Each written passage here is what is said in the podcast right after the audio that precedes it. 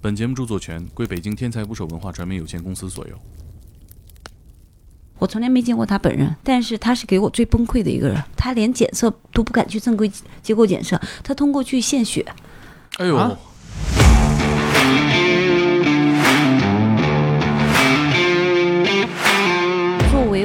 我在没有接近他们之前，其实我对于吸毒人群我是有排斥的。我记得我们节目里跟呃戒毒所的警察高一丈也聊过，嗯他说他们成功离开他这儿没有再回来的，可能也就百分之三，等于说就是戒不掉。那您接触过最长的一个案例在一起，到现在，从什么时候开始？零五年、啊一七年的时候，是呃我身边的一些我班服的人群，还有我的同事，呃，离开我最频繁的一年，一年有七个和我的一个同事。同事怎么也我看到街上迎面走过来一个人，他只要不是笑的脸，我就想他是不是感染者。等于反过来讲，就是所有的感染者和家属都是不孝他的。问那个小姐有没有什么疾病，嗯那嗯个小姐就没有很明确的回复他这个问题，啊，他就很焦虑。他是一个大学生，谁知道一个月以后又打电话来了，又告诉我他又发生了。他这么爱野游，他是在进行这种就是高危性行为的时候，就是不戴安全套是吧？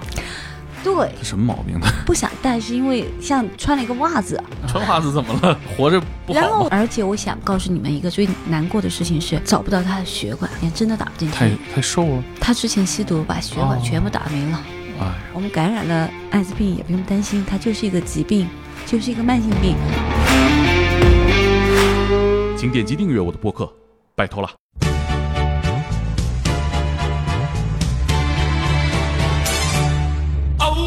打捞最带劲的职业故事，这里是天才职业，我是猛哥。我是柯林，今天是二零二一年高考的第一天，我特别感动的一点就是有一些啊，呃，同学给我们留言说，通过我们的节目了解到不同的职业故事，然后找到了自己报考专业的方向。啊，通过我们这个节目，不仅呃发现了更大的世界，嗯我们也以这种节目的形式参与了你人生当中的一小部分，嗯产生了奇妙的连接。嗯，这是我们做这个节目最快乐的瞬间。功德无量，所以我们也在这里祝愿哈，不知道你什么时候会听见，但是听我们这个节目的学子们都能考上自己喜欢的专业。对啊，说说我们今天这期节目吧。嗯嗯，今天这期嘉宾呢，是我们跟我们上一期录制的嘉宾蔡老师是一起来的，啊，云南的朋友。嗯云南这个地方有一个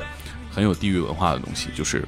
毒品过于泛滥。那那确实是嗯，我们今天这个嘉宾的工作跟毒品相关，也跟艾滋病相关啊，啊。他分享了他自己在做这个呃艾滋病咨询期间的工作，他做这个工作将近二十年啊。哦，那会儿他刚参加工作的时候，你还没出生呢，对呀，非常奇妙。嗯我们今天这个嘉宾的职业啊，呃，跟艾滋病检测员，也就是我们之前做过的一期节目里边，嗯小不点老师很不一样。对，因为艾滋病检测员呢，就是在这一瞬间和你打交道。嗯我告诉你，结果这个是一个技术活，这很难。对，但是我们今天嘉宾赵老师呢，他是要帮每一个已经确定得艾滋病的病人，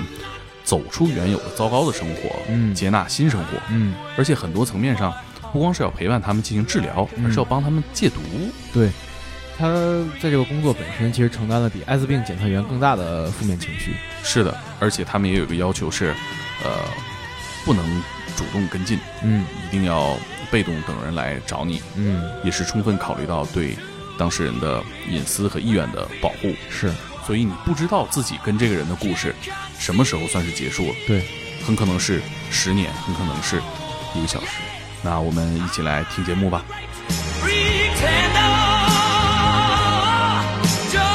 赵老师跟我们介绍一下您从事的职业吧。呃，其实我是九七年就加入到这个志愿者团队，啊对，九七年你就工作了，对九七年 克林兄弟还没 我还没生呢。啊，对对对，那个时候我已经我已经进入社会了，我已经社会女青年了。那您长得太年轻了，看着可真不像九七年上班的。谢谢谢谢，这句话呃让我一下感觉呃倍感的亲切，然后我会觉得我还能在这个行业继续做再看一百年，对，再长一点时间。嗯，对，是这样的，呃，那个时候其实是从志愿者开始做，嗯。然后呢，我进入到这个社会组织这个行业里面，就那个时候其实还不是那么明晰，分工的不是那么明晰，嗯但是已经有啦，这个社会组织，我们社区里面的居委会大妈做的那些事情，其实就是社会组织，嗯。后来演变了，更细化了，呃，嗯就出来了我们这样的职业，嗯。这个是从我的角度上推出来的哈。嗯，然后呢，在这个过程程当中呢，我加入这个志愿者的时候是参加了一些培训。这个青年志愿者的培训呢，正好侧重点就是在艾滋病这个领域。啊，接受了这个培训，然后我了解了艾滋病的知识，然后呢，我就很关注这个群体。哦，那很早了，那对很早跟现在很早比的话，对对对，然后在这个过程当中，其实我以志愿者的身份一直参与了很多的这种外围的志愿服务。嗯，那我真正的接触这群人，而且是去做这个事情，去服务这群人，其实我是从零三年开始的。嗯啊，在此之前，我一直是作为一个外围的志愿者，去为大家做一些宣传，让大家避免感染上艾滋病啊。嗯然后，其实那个时候我虽然知识点自己学的满满的，但是纸上谈兵，就像您说的，概念上我都懂了，嗯，但是真正的那种感触没有。是嗯零三年对这个艾滋病的宣传和防艾的宣传啊对，妨碍的宣传很恐怖，还是一个对对对对对，嗯那个时候我真的加入进去后，而且我直接。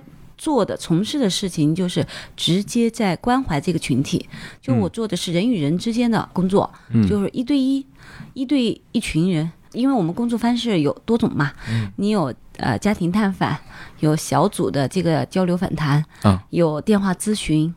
啊、有陪伴，有医院里面的关怀，哎呀，就有很多，就方式方法很多，但是最终指向的一个就是为人服务，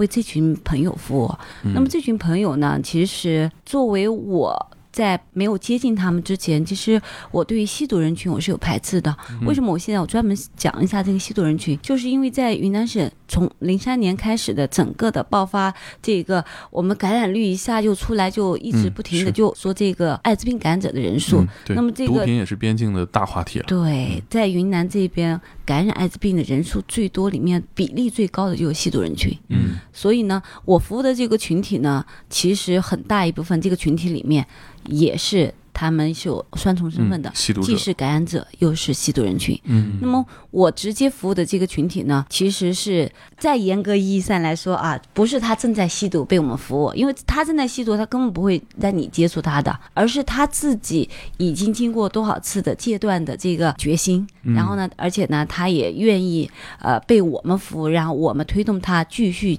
戒断，把毒戒掉。就是他之前已经在戒毒所也好，自己的戒毒方式也好，至少是在我们服务的时候，他已经是戒断毒品了。嗯啊呃，虽然有一句话之前说，一个人戒毒吸毒就是终身吸毒的，你要看他怎么戒断，只有他死的时候，如果他到死都没有重新复吸的话，那他才算是终身戒毒了。嗯，所以呢，其实这个也从我后面的这些工作经历和一直到现在的这个是有印证的啊，真的是有印证的。我我记得我们节目里跟呃戒毒所的警察高一丈也聊过，嗯他说他们成功离开他这儿没有再回来的，呃，可能也就百分之三，等于说就是戒不掉。对对对，所以呢，我作为我来说，呃，当然我是社会工作者，我服务就是他们，所以呢，对于我对他们最期待就是不会不要再进戒嗯戒毒所，嗯然后呢，不要再吸毒，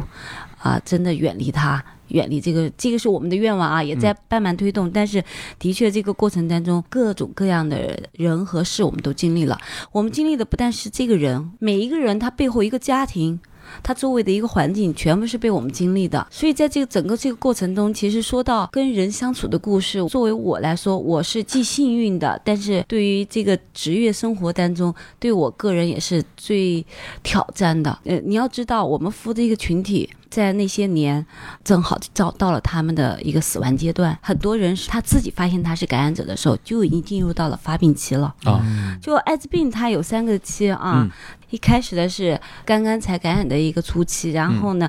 之后就进入到很长的一个潜伏期，嗯，然后呢，再之后就进入到发病期，是嗯潜伏期可能长达几年啊？几年到几十年，甚至因为现在有了很多的药品出来了，这个已经变成慢性病了，在我眼里，它就是一个长期服药。对嗯你只，他就跟那个糖尿病患者一样，你就长期服药就好了一。是维持维不发持病，对，所以呢，你要需要我延长你的生命状态呢，就看你对这个药物的匹配和你的整个遵守医嘱、遵守药物的服药的规则等等等等，还有及时就医，这个很关键。嗯所以呢，我说这个潜伏期其实长短是自己决定的嗯啊，当然自己决定占最大头，还有一些突发的啊，这个不好说，个体差异嘛。嗯嗯嗯。可是您说，假如说您的工作是劝这个戒毒人员把毒品戒了。我说听起来嗯这这太难了，这怎么劝呢？这这有什么方法不叫？直劝哈，那我们也是要借鉴很多的一些工作方式的，嗯就是怎么样保持他在戒断的这种状态，就好像戒烟一样。我现在戒手机我都戒，对对对，你要戒什么，都是只要有个戒字，他都需要一个保持戒断过程，嗯嗯不然就不叫戒嘛，对吧？对啊，如果你既然戒了，那你你后面的保持的那个过程就叫做戒断过程嘛。嗯嗯所以呢，那个过程呢是通过方法呀，需要一些办法。人跟人之间最重要的办法不是规矩，我们之间的服务不是通过简单的规矩来设定的，嗯而是通过我跟你之间的，我们通过一些方式，就是比方说团队活动，我们共同一起来不停的反复刺激你，知道这个对你的危害。对你的嗯。家庭的危害，还有你现在如果戒断以后，你的生活的可以有改变的状态，嗯。来促使你自己也人为的觉得啊，我不要再吸嗯。啊。当然，这个的确是一个困难过程，我也是这也是实话。戒戒毒所他在那个氛围里面就是在做这个事情，但是呢，他从戒毒所出来以后，交到了社会，其实是我们是在承接社会这个阶段，对。就维持他戒断的这个状态。如果他没有任何人在帮助他，在这个前期不稳定的状态，没有人帮助他维持，他自己也没有坚定的毅力，那么他回到他自己的那个吸毒的圈子里面，很快就会复吸了。对，这根本上还是戒掉一个圈子。戒掉一个圈子很重要，嗯。因为同时呢，它本身药物会成瘾嘛，它是在这个身体的这个多巴胺，还有在嗯。后面，哎，就是有一些啊，好，我们从生理上还有身体上的有，它有一一一系列的一些阶段反应等等等等，但是他心理，我们关注是他心理。嗯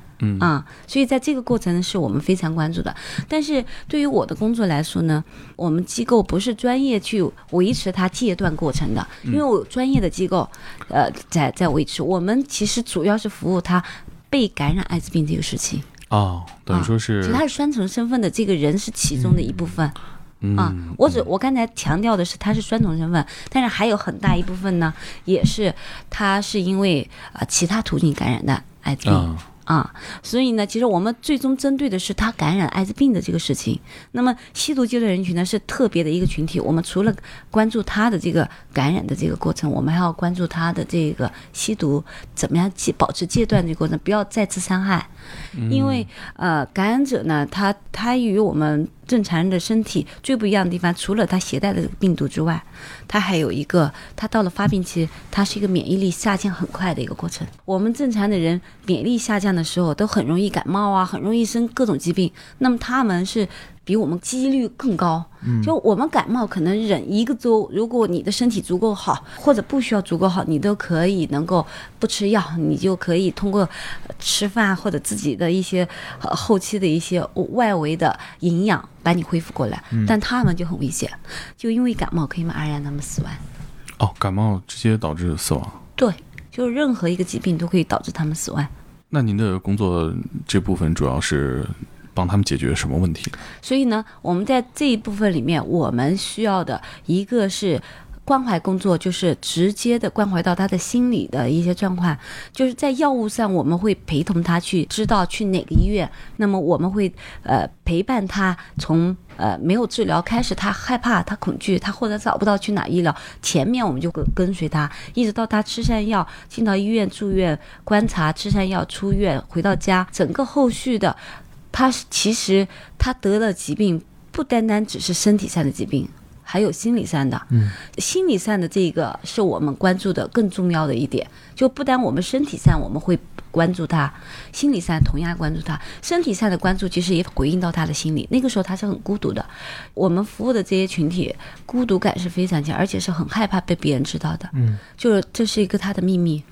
不可以告诉任何人，他连他的家人他都不敢告诉。那么这个时候，其实他又害怕，他完全不知道找谁倾诉，也不知道去哪获得一些帮助，他也不知道去哪吃药。嗯，也不是所有的医院都接受感染者。当然，我们现在的医疗越来越完善，就是在医院里面诊出你是感染者的话，他会给你一个很好的转介途径，他会告诉你，哎，我们这个市里面哪几所医院是专门治疗艾滋病感染者的，就让你转过去。可是他跟你们是谁找到的谁呢？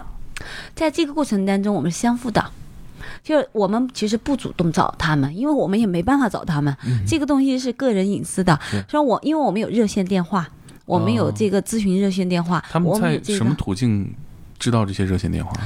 我们知道每年的十二月一号，呃，都是艾滋病日嘛，国哦呃国际艾滋病日，所世界艾滋病日，所以呢，一个是这种途径，一个是幺幺幺幺四。当时哦我们的热线是在幺幺四里面就有，他可以直接打幺幺四那这个热线叫什么呢？直接就是艾滋病咨询热线，很直白。因为所有相关的你都可以打这个热线。对对对，在在在我们云南那边的，就我们幺幺四里面就直接摆的就是我们这个热线，嗯这个是一个途径。还有一些途径是我我就说我们不是服务两类人嘛，啊嗯不叫两类人，叫一类人，只不过是划分别里面更细的一类。嗯吸毒人群他们本身就有朋友圈的，相互推荐，所以呢其那您实是两个朋友圈里面大概就是感染者、患者大概有多少？啊、太多了。我们我光我们服务的就有几千人，就包括咨询的，如果我们直接服务的就有三千人。嗯啊，有深度的服务，有一些是作为我们来说，我们服务还跟商业服务不一样，我们不是追着客户跑，嗯嗯嗯，这个不可以追。嗯啊这个如果一旦他自己想要隐匿了，他就隐匿了，我们也不会去主动去找到他，因为有些东西他想要有个隐私，他就会直接理解。嗯比如说像你刚刚提到说他可能来了又走，嗯你们也不能追，嗯不能追，可能是出于对隐私的保护或者嗯是意愿的尊重。尊重尊重意愿。嗯那你们怎么衡量自己这个工作做到什么程度算算到头了呢？嗯，啊、其实对于个体来说，呃，这个真的，呃，我们会跟他有一个交流嘛，就是从一次到他的一个长期。是可能或者是阶段性的服务，都是要跟他交流出来的，就完全是针对个人不同的服务来针对的。当然，呃，在这个过程当中，其实说到技巧是没有的，但是呢，说到一些呃工作的一些方式是有的。啊、比方说，呃，如果是通过电话咨询的，那我们不会跟进的，是因为也没办法跟进，他是、嗯呃看不到电话号码的啊。嗯然后，除非他自己有意愿继续来跟你继续谈的话，啊、他如果要一定想要了解到你们的工作地址在哪，他希望跟你面对面的时候，那个时候才是正式的，就是接个案的开始。呃，那么我们接个案开始以后呢，呃，的确也是要看他是要跟他一起评估，就看他他现在是什么状态。有一些是突然他打电话来的，一般我们接到接到的电话，呃，更多的是突发性的，就是他突然一下，嗯，去告诉我们他前两天去医院做了一个手术，然后手术发现了。啊，啊手术的时候体检啊，对，然后还有一个就是他的亲人谁感染了，然后呢，他自己悄悄的去做了个检测，哎呀，他也感染了，嗯？或者是他很担心他的某一个行为啊，可能会感染，就很害怕，然后他感不感染不不知道的，但是他已经有了这种担忧了，啊。就是他觉得他，哎呀，他一看跟艾滋病的一些这个传染的途径，他有过。他有这种高危行为的途径，他会不会被感染，就很焦虑。那他会打电话来嗯啊、还有呢，就是为呃朋友啊打电话来，但是一般为朋友打电话的这个不多，一般说为朋友就是嗯，但是我们不不会不会说破啊，嗯到最后都会我有一个朋友哎，对对，嗯我有个朋友，我有个同事啊，或者什么的，也没关系，其实哈他，没关系嗯啊，我们需要的是他想知道什么，我们告诉他。我们从来不去了解他怎么感染上的，这个不是啊我们要了解的。对呃就尽可能不八卦，从来不对你，你是怎么感染上，或者你甚至你是怎么那个。呃，全凭你自己愿不愿意告诉我们交流，我们不会主动，这个是你的隐私，我们只是会告诉你你现在需要做什么。如果你需要我帮助的话，那你需要现在嗯会告诉我一个你现在的一个状态，那么我们帮他一起评估一下，我们告诉他现在有几件事情你可能需要做，那么最后决定还是由他来决定。的。那您接触过最长的一个案例，大概你们要在一起到现在。从什么时候开始零五年啊？差不多零六年开始，差不多零五年、零六年，呃，应该是零六年的，因为太多了。但是现在这个已经是我们都存在，我们没事都不会有直接的电话联系的。但是呢，在某一个节点上，他如果他某一天他想要发一个东西给我，或者是跟我，我们现在已经不谈艾滋病这个事情了。我们就是一个正常的，他如果有些时候突然想问到一个事情的时候，他问就像一个朋友、老朋友在问你一样，但是我也很期待他。不时的跟我有个信息，因为我实在不知道他现在的状态了，嗯因为十多年了，他那个时候是病危了，然后抢救过来的。哦嗯，后来他一直在积极的改变生活的状态，心态也变了。然后呢，打羽毛球就是锻炼是一个非常好的一个一个事情，不单是对于我们健康人来说，就是生病的人来说更重要。就他如果携带了这个病毒，一个是心态调整，一个是身体状态要跟上。身体状态上来了，他又持续的吃药的话，其实能够保证他也和正常人没什么区别，他就在吃饭的时候比我们多一份药而已。所以到现在，你现在这样问我，其实我心里是有点隐隐的担心的。他之前是一般半年会跟我有一次联系，一般过年是必定会联系一下，不是我联系他，他都会联系我。嗯就我们两个发就是发信息什么都是前后会发一下，就不会说多的，都会发一下。哎、但今年过年的时候，就我就没收到他信息，哎，到大年初三还没收到，我就有点担心，就特别担心。就是一般来说，我前面都有过这种经历嘛，很多嘛，嗯就是这种经历，嗯、就没有联系了，就等我再去一了解，哦，他已经就走了哈。哦，然后啊，但是今年没有，没有没有，这今年是虚惊一场哈。哦但是我因为我只我经历过这一些事情嘛，我就会担心嘛。嗯其实做这个事情呢，反过来我也想跟你们分享一下。做社会工作者，特别是做呃这样的群体的工作者，其实对社会工作者本身来说，呃还是有很大的心理压力的。就是啊每一个职业是有每个职业的压力。你说会抑郁，我都抑郁过一段时间。嗯哦呃强行的调整回来，因为我在一六年、一七年的时候是，呃，我身边的一些我班服的人群，还有我的同事，呃，离开我最频繁的一年。嗯，现概有多少在说起来好？点了，一年有七个，哦七位朋友和我的一个同事。同事怎么也因为我们做这个行业嘛，有一些同事是本身就是哦感染者啊，对。但是他他他又接做志愿者他又在做志愿者来嗯服务更多的群体嘛，所以呃那一年是给我打击特别大。平均两个月送走一个就你你，知道有一个状态是什么？在一二年的时候，我刚刚买车，呃那一年哇，我就。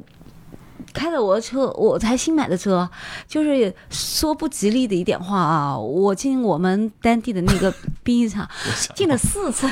嗯。天哪！就是才买来第一个月，我就开始往上面跑，嗯，就就你你知道那感觉，就是我的车一直都在炮场，不停的一下又去炸一圈儿，一下又去炸一圈儿，真的是让人很承受不了。但是呢，因为可能我性格使然吧，我整个的前面的整个我我开展工作这么多年，我其实一直给自己做心理建设，嗯然后呢，呃，因为我的性格还是比较外向，也有点积极向上，所以呢，我一直希望这用这种方式也感染到更多的朋友，但是这是很耗人力的，很耗精力的。到一六年，就我跟你说那个时候，就整个人的精力都耗的元气大伤，是没事真的，嗯。我自己都已经开始怀疑了，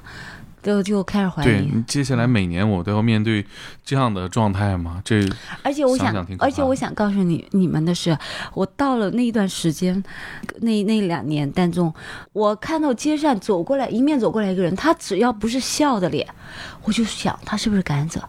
啊，就整个那个，我觉得走在街上的那种表情，就是让我天天看到的我身边的那些感染者的家属的那些感情。等于反过来讲，就是所有的感染者和家属都是不孝的。啊，就整个感觉就是，而且觉得他们不幸，而整个感觉就是已经沉浸在那种我我的生活范围里面，我觉得好没有意义啊，就觉得你的身边的人太可怜了，嗯。就是但是你又没有无力感，嗯。你没办法去拯救任何一个生命，你没有权利，你也没有能力去评判他们或拯救他们什么的，就是很很很脆弱，很难过啊。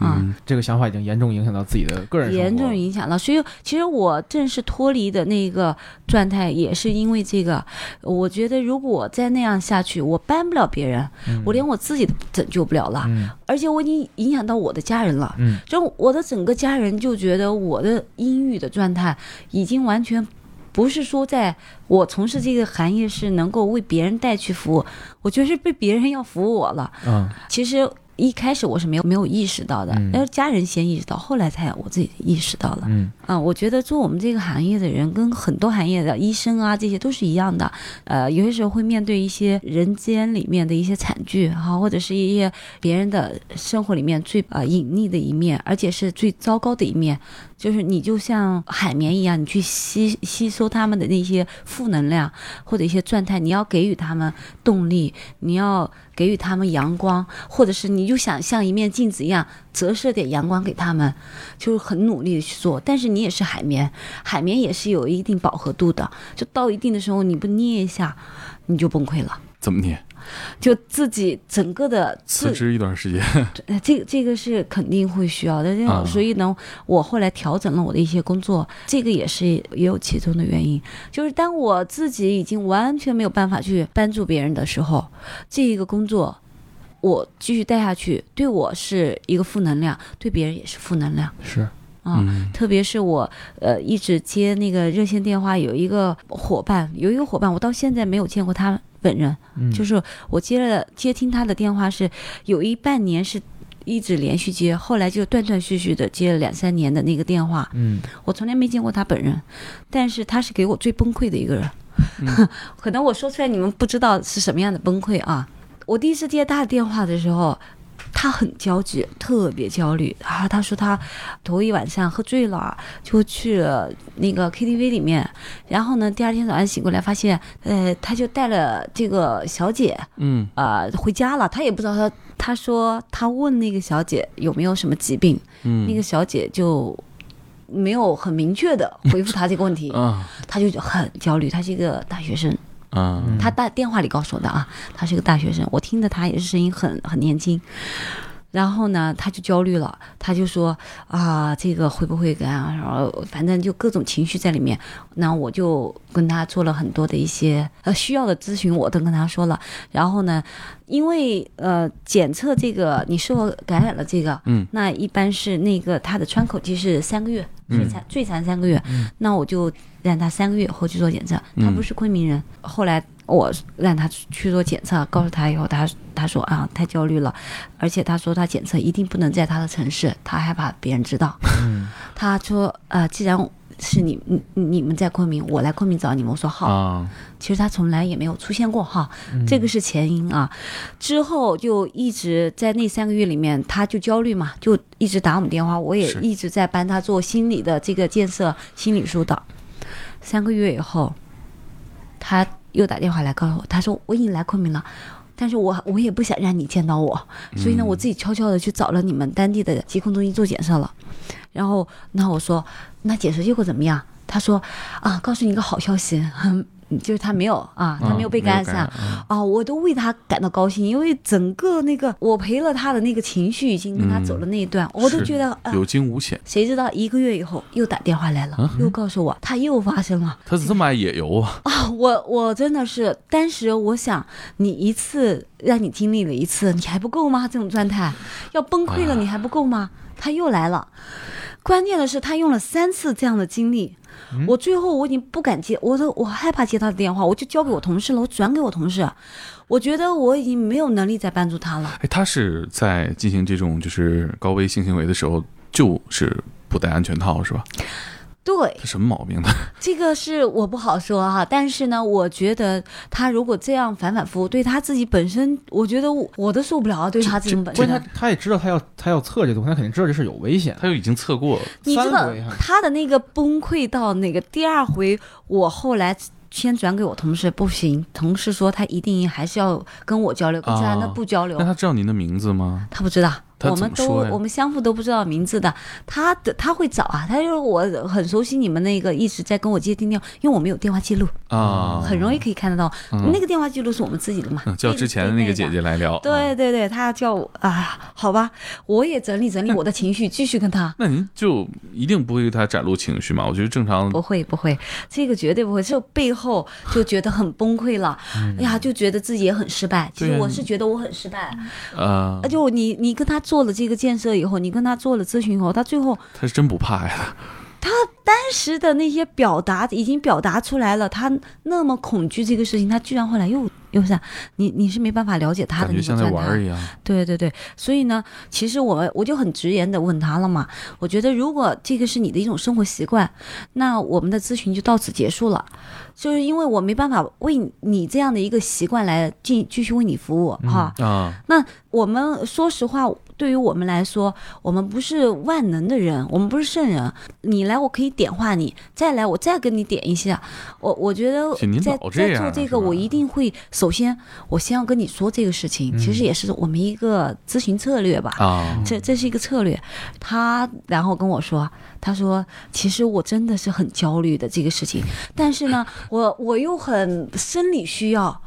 不想戴，是因为像穿了一个袜子，穿袜子怎么了？活着不然后？我就跟他说，那我觉得如果是你这样的话，呃首先要看一下，反过来，我觉得你你这个对对待感情，你自己应该要。说实话，我们我们国家并没有公开说你可以去拿钱去买这种服务的，对吧？但你私下里做这个事情，你对别人也不负责。我就跟他说了啊，嗯，我说你不是对你自己不负责，你对别人不负责。就哎，用了很多方式咨询了，嗯。一直到第三次的时候，我又崩溃了。那个时候，我自己的我就别聊了，因为我觉得这个是他的心理问题了。嗯，最后我们就告诉他，你一定是要找心理医生。我们 我是我我做的心理建设，我完全是跟治艾滋病有关系的这一块儿。啊，那个你那个你你那个完全是另外一种心理问题了。的反过来，我通过他，其实我也看到了一些有一些年轻人其实是有冒险，太冒险。就他是可能是一种疾病的反性哈，但是在我服务的里面，大学生包括大学大学生，还有各种年轻人里面，有这么一类人，就是他好奇，他又害怕，他又好奇，然后他最后他连检测都不敢去正规机构检测，他通过去献血，哎呦，啊你能吗？对，是不是很很惊讶？就通过去献血来判断他是否感染了。他就他又胆小，但是他又完全对自己的健康和对方的健康不负责任，所以这个也是我们经常在做这个工作里面，有些时候碰到这个，我们真的是就很很艰难，我们也很希望帮助到他们，但是我们也很希望积积极正向的去宣传，就是这个世界上你不能只为你自己一个人的一些你所你所希望的那种方式活着，你要考虑别人的，对，这两种行为都很恶劣。对，这是很恶劣的。包括我们曾经碰到的，有一个他后来告诉我们说，其实他的确做了一两年的坐台，嗯，然后呢他对，其实他自己不认可他是性工作者，他是觉得他是在那段时间生活很窘迫，但是他因为那个感染了，啊，所以他非常的应该说什么呢？他有报复心理，他就说，如果是这样的话，才能很漂亮。然后真要报复社会了。他就说他要，当然还好，他也跟我们交流，但是啊其实我们控制不了他后面，但是至少我们在前面是跟他，呃，真的是做了很多的沟通了，而且见到他本人嘛，我知道他很漂亮嘛。然后呢，呃，他真的是很沮丧，他就觉得没有意思。他如果是这样的话，他不知道是谁传给他的，但是他就很恨男的，他就觉得既然是这样的话，那我也要报复。呃，你们有一些，他觉得有一些是有家室的人，对自己的家本来也不忠贞了，他觉得那些人谁害了他也不知道，就有这样的思想嘛在里面。所以呢，我们碰到的这样的一些例子也也比较另类的啊。这个肯定是一个是他来到我们这个地方，我们首先给予他的是你自己已经是一个感恩了。其实你反过来想想，你现在难不难过？你非常难过，其实你自己都很害怕啊。那如果你要走出去，你要再去因为这个你想要报复社会的话，其实我们讲说并没有获得什么，在这个过程中，你可能在心情上你觉得是有有所缓解，但是呢，你给社会带来的危害甚至是犯罪，这个就是犯罪。嗯之后已经出台了，就那个时候还没有正式出台这些，就作为这个你是作为犯罪的。恶意传播呃，恶意传播的，呃，之后这个就作为恶意传播犯罪的这个纳入里面了，就所以其实是还是呃下了很多的功夫去做这个事情，因为我们去了解了他背后的一些这些思想，为什么他要去报复社会啊什么的，在这个时候是必须要了解他的一个背后的一个起因啊什么的，还有就是他不知道他能活多久，他。担心，他觉得他马上就是绝症，那么这个时候，我们给予到他的是给他更多的信息，怎么样去让他的生命能够更好的后面的生命走得更好。嗯，打消他这种顾虑。就是如果你还有很好的日子可以继续过，你就不会去那么那么那么很很极端的去想这个报复社会这个事情。嗯，所以这个是我们做这个工作里面，呃，必须要考虑到的很多的一些因素，而且最重要的因素就是每个人他都需要得到帮助，在他困境的时候，特别是得到这个病以后的那种。孤独，你说有其他疾病，可能家人啊什么，你都可以跟他们说，他们还会帮助你一起去。这个疾病不敢说，在心里面是一种困顿，我吓死掉，是那种很多人，他当他鼓起勇气来找我们，或者是打我们电话的时候，我们真的觉得他迈出了生命的一步。呃，有一些我们知道的一些很极端的那些年啊，很极端的事情，就是才发现直接就跳，从从那个医院的窗子里直接跳，因为以前并没有说一定要让你去呃检测你是否是携带者啊，也没有更多的宣传。一般来说，发现的时候他就是发病期了，因为他发病期，呃，得了很多疾病了，他去到医院里面了，要做手术之前一检测，哎呀是。医院马上停止为他做手术，嗯。因为不是所有医院都能帮助这些艾滋病感染者来做这些工作，因为他们没有那些技术手段，所以只能马上终止这个这个服务，然后呢就要转介他。那个时候呢，呃，那种转介呢是你必须要办理出院，再进去其他的医院，嗯那个阶段是很危险的阶段。那个阶段如果没有介入的话，他很快他就走极端，就他一他自己都正在疾病，突然一下晴天霹雳啊！就是我我本来是都已经在疾病当中，我正在痛苦当中，突然也发现。疾病算什么？我得了这个，感我感染这个，我简直不要活了。那个包括颜面呐、什么的，大家总把这个往一些道德层面去影响，也就会影响到人的一个一个一个状态了吗。嗯，就是所谓的社会性死亡嘛。对对对对，这这几年我觉得，经过这十多年，整个我们国家的对艾滋病的大力宣传，还有整个的这个社会服务的推动，嗯其实有了很大的改善了。现在其实呃各个城市里面的对于颁发艾滋病的这个机构，从民间的到呃医院医疗机构到政策支持都非常好了。嗯、是从检测到治疗到开药，对对对，所以我们说，其实现在我们感染了艾滋病也不用担心，它就是一个疾病，就是一个慢性病，正确对待它，早点治疗，早点了解，早点了解自己在什么状态，嗯是不是需要服服药，是不是需要治疗等等的，你越早发现，你呃对你的身体越好，对你未来的生活越好。嗯，哎您有没有有印象自己这些年劝别人或者安慰别人时候最常说到的一一个观点或者是想法 最常说的其实就是这就是一个慢性病。啊？这是最常说的，这个是对于他们来说，对生的希望的渴望的那种东西，能够引导他们来不要走极端的嗯啊、因为的确是在我生命当中，各式各样的家庭人群，我们都见到太多，还有每个人有不同的这个性格，性格也会导致他他可能愿意跟你说，或者不愿意跟你说，他接纳你的程度，导致他自己对于这个疾病的一个及时治疗和和就把自己禁闭了。等死的这个，就好像我们的一个感染者，呃，我见到他的时候是在医院里面，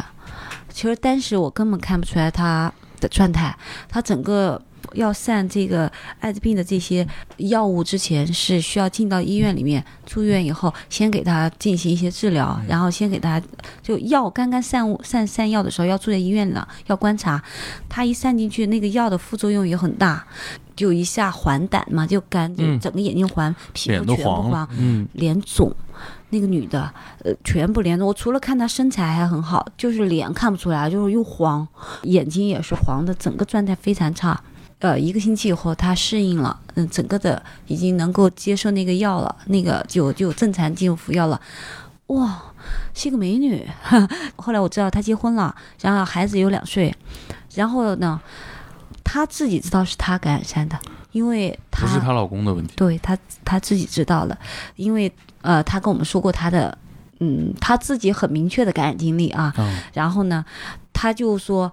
她现在她最害怕的，她不是说她自己，她最害怕的是她老公。她说，请我们去帮她做做她老公的工作，因为她请她老公去做检测，她老公坚决不去。哦，坚决不去。她老公就是坚决不相信这个事情，嗯哪怕是她已经确诊了，嗯她也不相信这个事情的发生，而且不相信自己会感染。但是她是非常担忧的，因为她跟她老公之间，这个夫妻之间太亲密，就是她知道有些行为是有可能会导致呃感染的，她很担心她老公。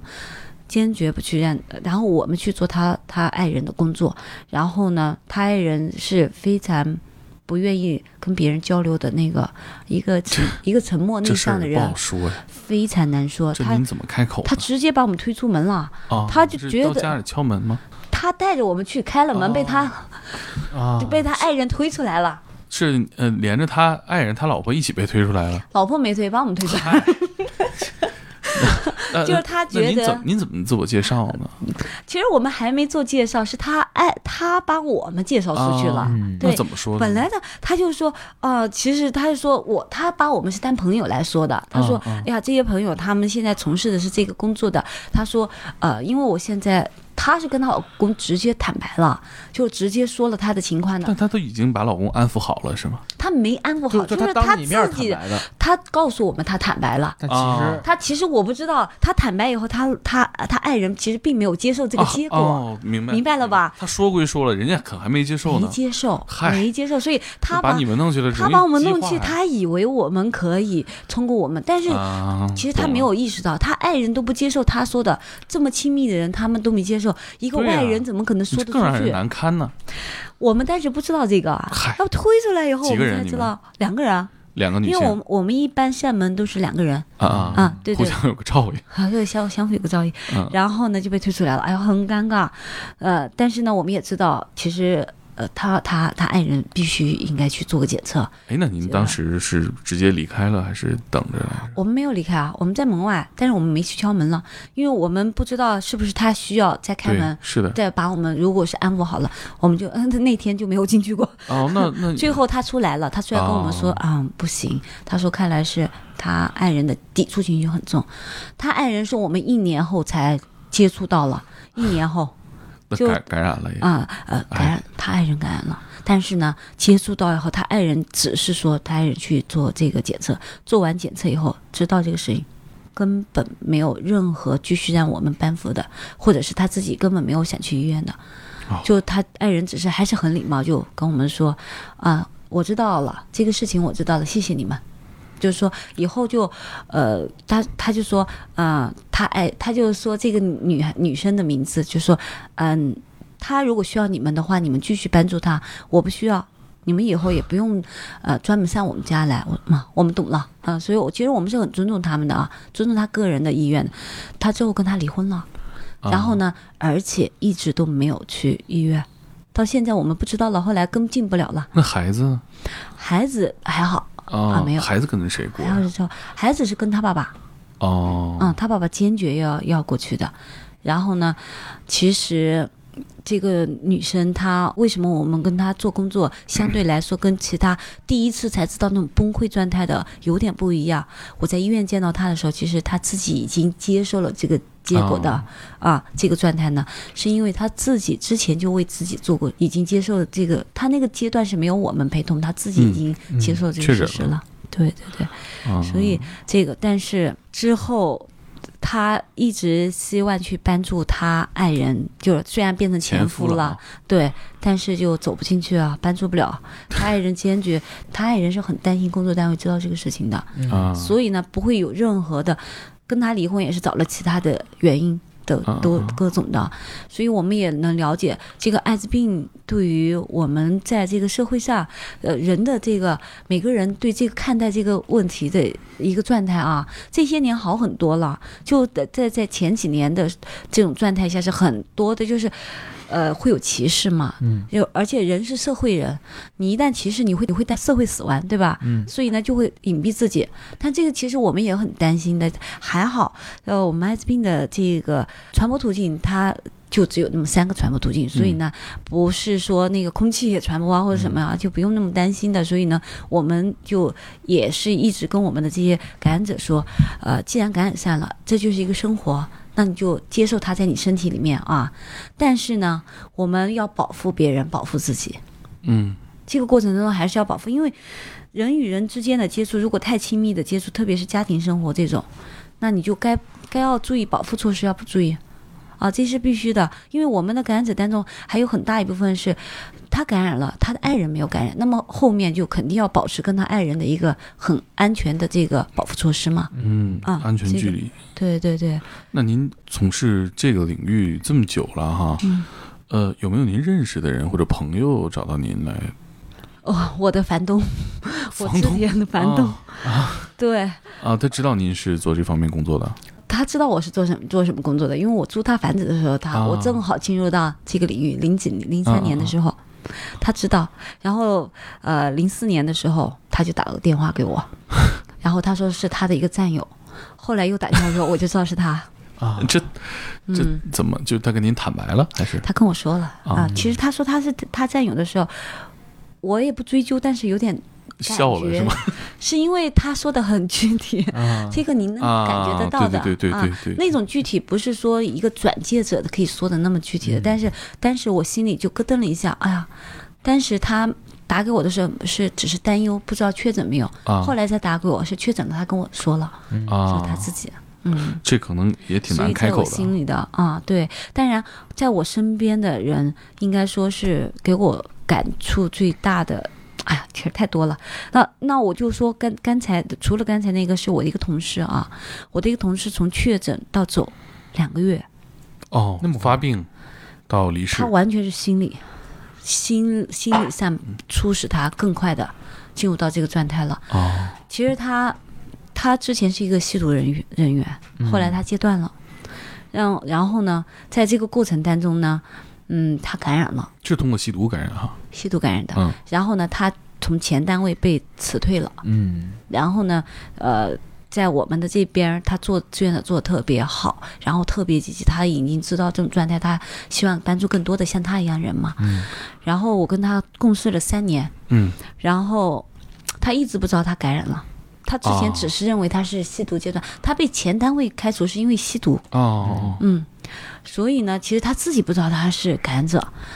然后这个整个过程当中，我们也不知道，其实都不知道也，没张罗测过哈，啊没有没有，因为我们不会主动让别人去测这这这个，除非你真的有感觉你是是可能是你有过高危行为，嗯那你也需要去测。但是他一直觉得他为什么他他吸毒，他还觉得他没有感染呢？是因为他是有个正规单位的，然后工资也还不错，嗯然后呢，他吸毒呢一直是自己一个人，自没有共用针头，哎，那咋吸上呢？所以他就认为他根本就没有有感染过，他是因为另外的途径。啊，跟人发生关系了，对，啊，你是这种途径，所以呢，他只往那个途径去想嘛。而且呢，他有家庭，所以呢，我们大家也从来不会，我们从来不会这个推断你是不是感染了什么什么的啊。这个完全是自己觉得要那个，所以他从来没有过这个这个想法。我们因为我们有很多项目，嗯我们其中有个班服项目就是。呃，那个项目是正好是免费的，为这些吸毒人群就免费的为他们检测，嗯啊就推动检测，嗯就是我们说要推动更多的这些有过高危经历的人去检测他是否会被感染，那么就推动检测嘛。那个检测是免费的，然后呢，他带带着别人去检测，他自己顺带检测了一下，高高兴兴去了，你说。学到啊，对。那当时呃，您也在场吗？他看到结果呃，他他去检测的时候我没有，他去拿结果的时候我们是去了，啊因为我们都要陪同嘛。啊，哪怕他是我同事，虽然高高兴兴的去，大家其实我们去跟他一起去拿检测结果的时候，是陪同他和另外的人，哦，他也做陪同者，我们是一起陪同，因为一般拿检测报告一定要有一个人，除非他不要你。如果是他愿意呃让你知道这个事情，又是你陪同他去做的前面的检测，那报拿报告的时候，我们一般都会陪同做检测。他看到报告的时候，大概是一个什么样的状态？先看一下名字是不是自己的，又翻过去看了一下，你知道吧？就喊他的名字说：“你要不要再做一次？”确认一下啊，他是做两次确认的，呃就做一次其实已经是了，只不过是缓解他的那种状态嘛。就是说，你要不要再做一次确认一下？那他呃第一份检测报告看到之后，他整个人的精神状态是怎么？呃，没有变化，没有变化外表一点没看没看出来变化，就好像觉得他自己也不太相信，他还是又做了一次。第二次呢？我相信他当时也是有怀疑的啊。第二次就是了，第二次其实在去拿之前他就已经反映出来那个状态了。哎呀，非常糟糕，那个在办公室里面就已经就有点心不在焉的那种了。嗯就那几天嘛，等待结果的那几天就有点心不在焉的那个了。然后就呃其实没没几天，就是二十四小时，第二天，然后呢就就去了，因为是一批的，一般一批的就比较快嘛。哎，他这个状态，那您作为同事或者周围这些我们是看到了，其实我们之前第二台，但是有因为做什么吗？因为他是我们的同事，所以我们反而没办法做什么，你们的套路他都知道是吧？只能陪伴。对他挡不住了，对哄不住，你跟他说什么情况他都清楚对他都清楚，他知道，所以呢，嗯，我们没办法说什么，我们只能关注他，嗯但是又是悄悄的那种关注，还不敢明着来，这也不能拍拍肩膀什么的，对吧？一下就嗯就过头了，其实啥也不能。啊，然后那一次，第二次他没有让我们去拿，没有让我们跟着，他自己去拿。啊，他自己去的。然后呢，之后上班他正常的，我估计他那个已经是在家里面真的是调整的那种很难受的了。那几天状态其实我们看得出来，但是我们谁都不说嘛，谁都不说。然后呢，呃，就再过了不到一周的时间，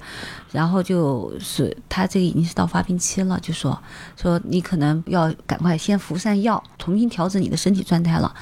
啊，他知道这个事情呢，那他就他就请假了啊，对，这就说去哈，我们就说好。住进院之后，马上整个人垮了，躺在床上的时候，整个人垮了，已经。就我们再去看他的时候，我们之后每一天去看他，就一天不如一天的那个状态，他是状他是精神垮了。嗯，他自己放弃抵抗，放弃了，他放完全放弃这个状态。我们之后，我们用我们跟他自己平常跟别人说的那套去跟他，我们还是尝试想要去说一下，嗯，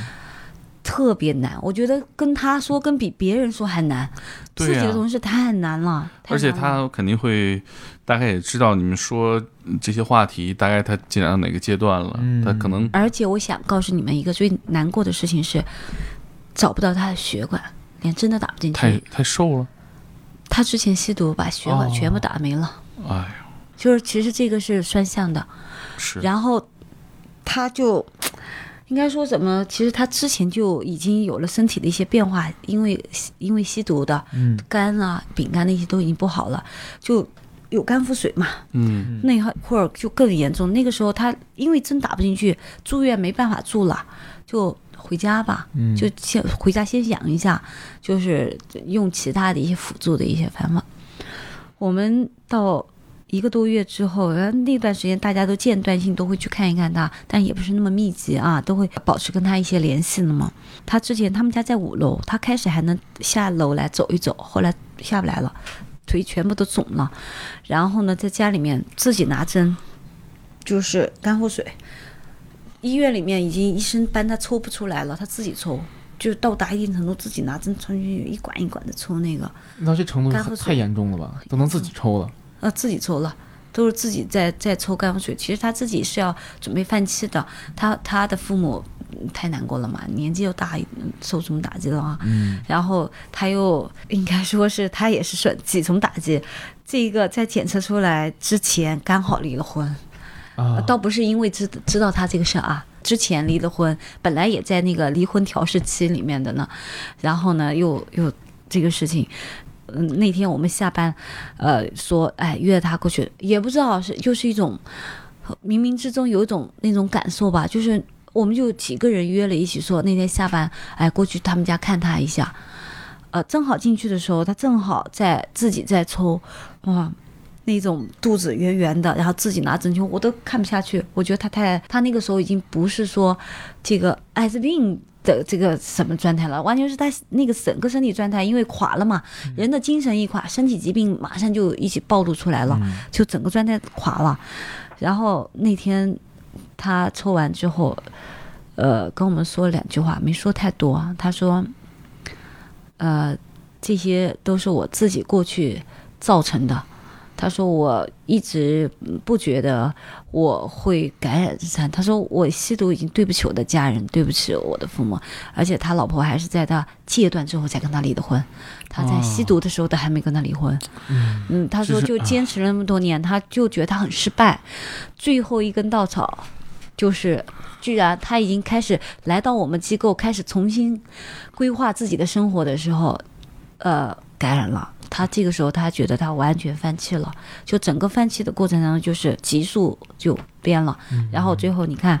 就快两个月的时候就走掉了。我们看他的那个是最后一次看到，第三天，第二天过了一天，第三天，他他父母打电话来跟我们讲了一声，我们就过去他们家，他就在他的我们看他那个床上，他就啊就觉得两个月前啊他还坐在我旁边，他还是我一个鲜活的同事，他还在帮助其他人啊，两个月以后他就离开我们了，就然后而且。呃，就是那种看着他的时候，我自己都觉得有点恍惚，就有点恍惚，就感觉他的样子也不像他的样子了，嗯。就整个人就觉得病容。病容啊，对，然后整个人他的整个家庭也是因为这种父母一下就更苍老，就我们看到那种状态，呃，真的是心里面太难过了。想到他那个之前，呃，前前一天，在前一天还坐在那儿，虽然在抽这个，但是呢还在跟我们说话，啊，这个就是我们我们也是会受到很大的打击嘛。嗯而且就觉得艾滋病这个事情给他的打击，其实来还是啊、应该说，我我们这这个我们社会还要继续的更加大力度宣传艾滋病这个这些这些事情，不至于不至于到这一步。啊，其实他只要自己调整好状态，现在我们的药那么好啊，现在现在艾滋病的药出了多少，越来越好的这些仪器啊，其实就是更更多的药已经出来了，嗯，这个这个疗法又更多，然后治愈的方法也。不，我们说治愈不了啊，现在，但是他治疗的方法就已经很多了，嗯不至于走到这一步。他可能也是自己人生的，呃，进展到了一个这这样一个特别的阶段。嗯，是的，呃然后起起伏伏到这儿了。白发人送了黑发人，嗯，还很年轻，嗯但是我觉得他，嗯，你看他在阶段过程当中有爱人陪着他，父母最后也在照顾他，你们这些战友朋友也在去看他。我觉得这个，呃，像您最开始提到说这个病，嗯，呃，这个人群最大的问题是孤独嘛。他其实走的时候，我觉得算不上孤独啊。对于对于他来说，应该是，呃，不是孤独了。嗯，我觉得嗯对于他来说，只能说是他，呃，人生嘛，谁都有一些坎坷啊。只是他可能他自己在没有调整好的状态下，正好这个疾病加速了他这个状态，还没嗯调整过来，身体就不行了，陷垮了。是，不过嗯呃，嗯，抛出这些技术层面解决问题的技术，我觉得人在面对这种问题的时候，能不孤独也是个挺好一个事儿，对，所以我互相陪伴。对对对，所以我们也说，艾滋病就是一个疾病，就是它也需要亲人的关怀。嗯它的途径并不代表着道德层面的，不需要用道德的制高点去嗯，评判一个疾病。时代变了，时代变了，对，嗯疾病它是我们共同人类的一个对抗的东西。我们对抗的是疾病，肯定不是对抗这个人，因为感染了这个疾病，我们要对抗这个人，嗯肯定不是这样的。嗯，嗯所以这个是我的感触啊。跟工作这么多年来，自己在这个里面啊、也领悟了很多东西。这是我觉得我们我从这个工作里面给到我的东西。所以呢，我也呃经过这一个这个工作对我自己的呃呃生活，我觉得是有影响的。这个影响其实现在是积极的了。嗯嗯，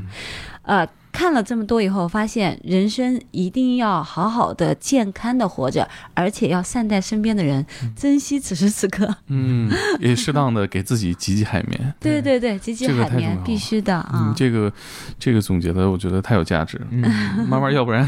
这这这个生活的压力就承载不了了。是的，是的，嗯实弹时都要挤一下海绵，相互的啊嗯。。然后我们也期待您是吧，把您嗯收集到这些故事啊，写作，呃，能和天天不手计划一起，呃写出一些好故事。嗯哎呀，我真的希望，我也希望通过这个平台，能够带给大家更多的了解这样一群人、这样一个事情。大家通过看这些事情、听这些事情，pretend that you're pretend still